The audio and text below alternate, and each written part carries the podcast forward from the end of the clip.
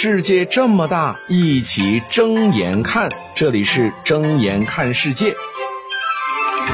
世界这么大，一起睁眼看。各位好，我是尹铮铮。我们来说说世界杯吧。先说说昨天晚上，呃，北京时间傍晚六点钟的一场比赛哈，日本队对哥斯达黎加队啊。本来呢，这场比赛之前日本队的出线形势是非常好的，至少呢，先干翻了德国队哈。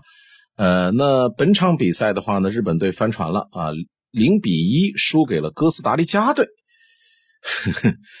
第一轮爆冷，日本队战胜德国队之后，我觉得之后哈，这个对手无论是战术上还是心理上都不敢再对日本队有任何的轻视。但是对面的哥斯达黎加队，你看一看，第一轮七个球惨败给了西班牙，反正呢，比赛之前看着好像就是希望不太大的样子哈。所以在比赛之前，其实大家对日本队的主帅森保一的排兵布阵呢有不少的猜测。啊，上一场面对德国队的时候，日本队选择保留资源后发制人，这个当然是正确的选择。那第二轮面对哥斯达黎加队，啊，很多人就猜了，是不是开场就会排出更有进攻能力的阵容呢？上一场是技不如人，我当然要留后手了。这一场其实纸面要比哥斯达黎加队要强的，那会不会一开始就抢攻呢？啊，比如说什么南野或者三球王，是不是考虑首发一个呢？或者至少说上场的时间能够提得更早一些呢？毕竟按照联赛里球员的个人能力和技术特点来看，日本面对速度有点迟缓的哥斯达黎加队，应该还是有一些针对性的。那结果呢？日本队的主帅森保一确实对首发做了调整，攻击线上除了继续让几位尖刀。继续当替补以外呢，还把突破能力最强的伊东也挪到了板凳上。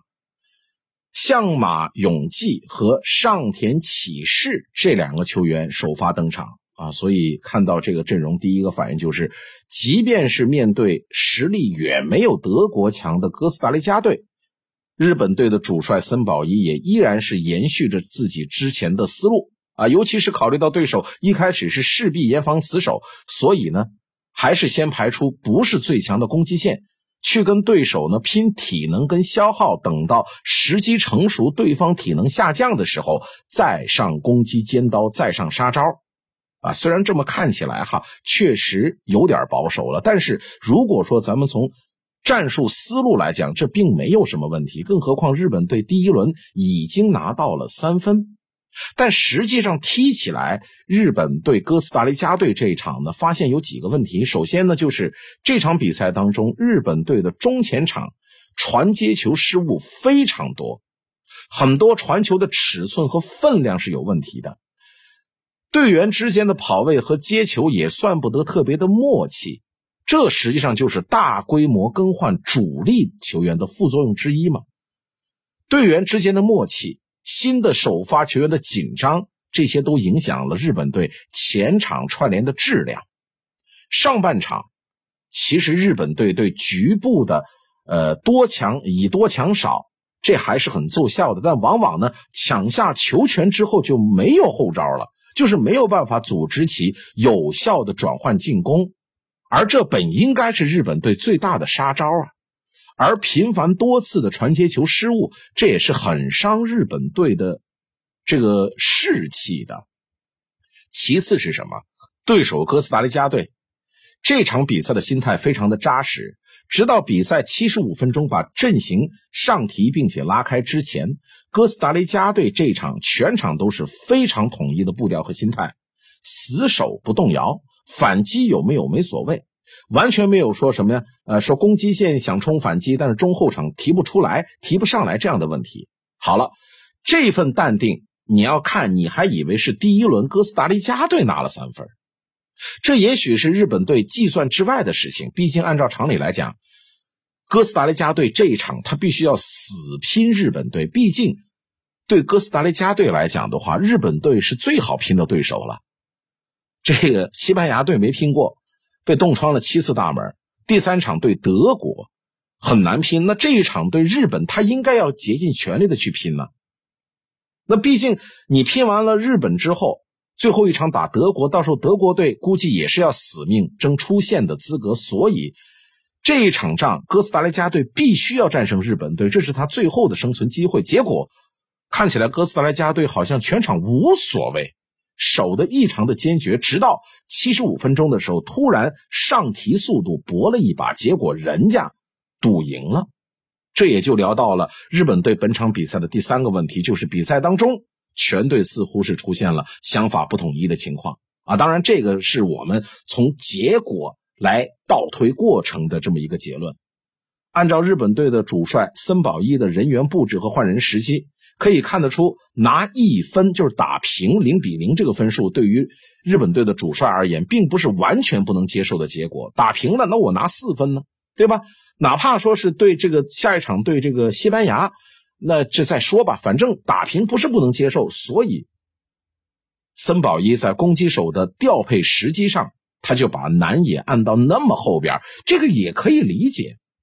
但日本队场上的球员在实际的比赛里，尤其是在七十五分钟之后，哥斯达黎加队突然撒开阵型之后，日本队全队并没有马上保持好阵型和三线的间距，反而是憋了一整场之后，喂，看到哥斯达黎加队给出了空间，就想抓紧这个节奏吃掉对手。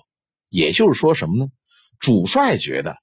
稳一点，稳字当头，保守点也行，反正最后平局也不是说不能接受。但日本队觉得不行啊，我有机会能吃掉他，我为什么不吃掉他？这就是主帅跟场上球员发生了思想的脱节。也就是说，实际上日本队场上的球员当时的心态跟主教练是不一样的，他们是想全力争胜的。好，这三个实际问题，让我们回过头来再看看主帅森保一的排兵和用人的时候，就显得不那么合理了。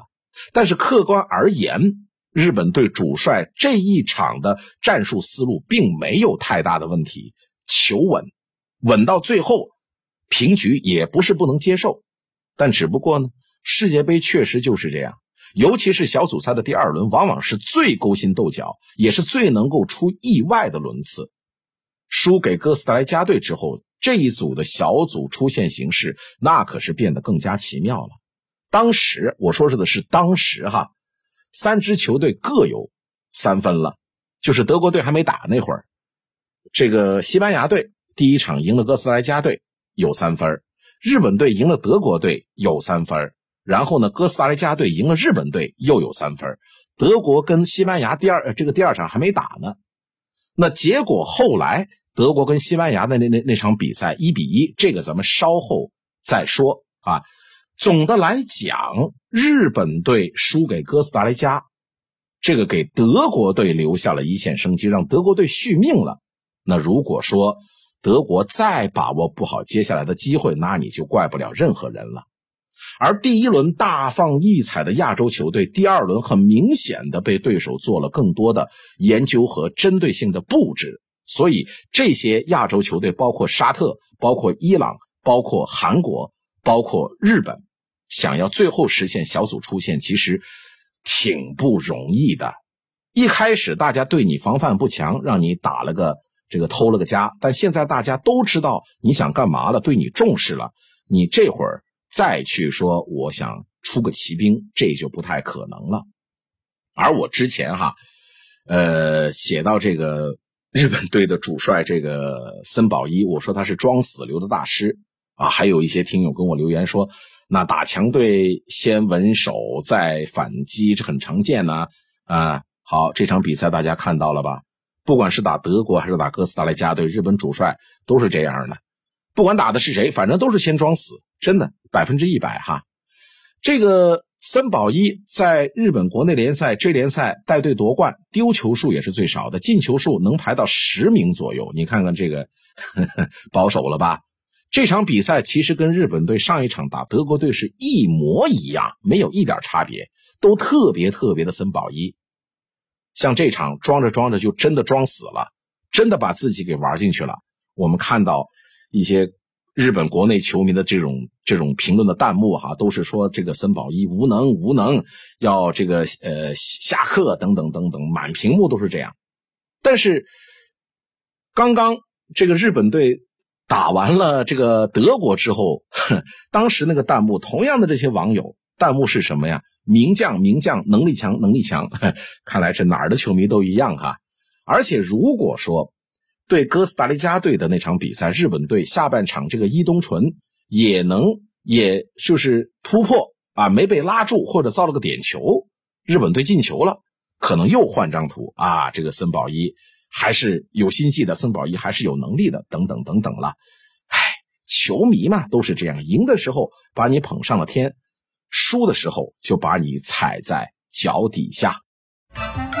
睁眼看世界，世界这么大，一起睁眼看。感谢收听。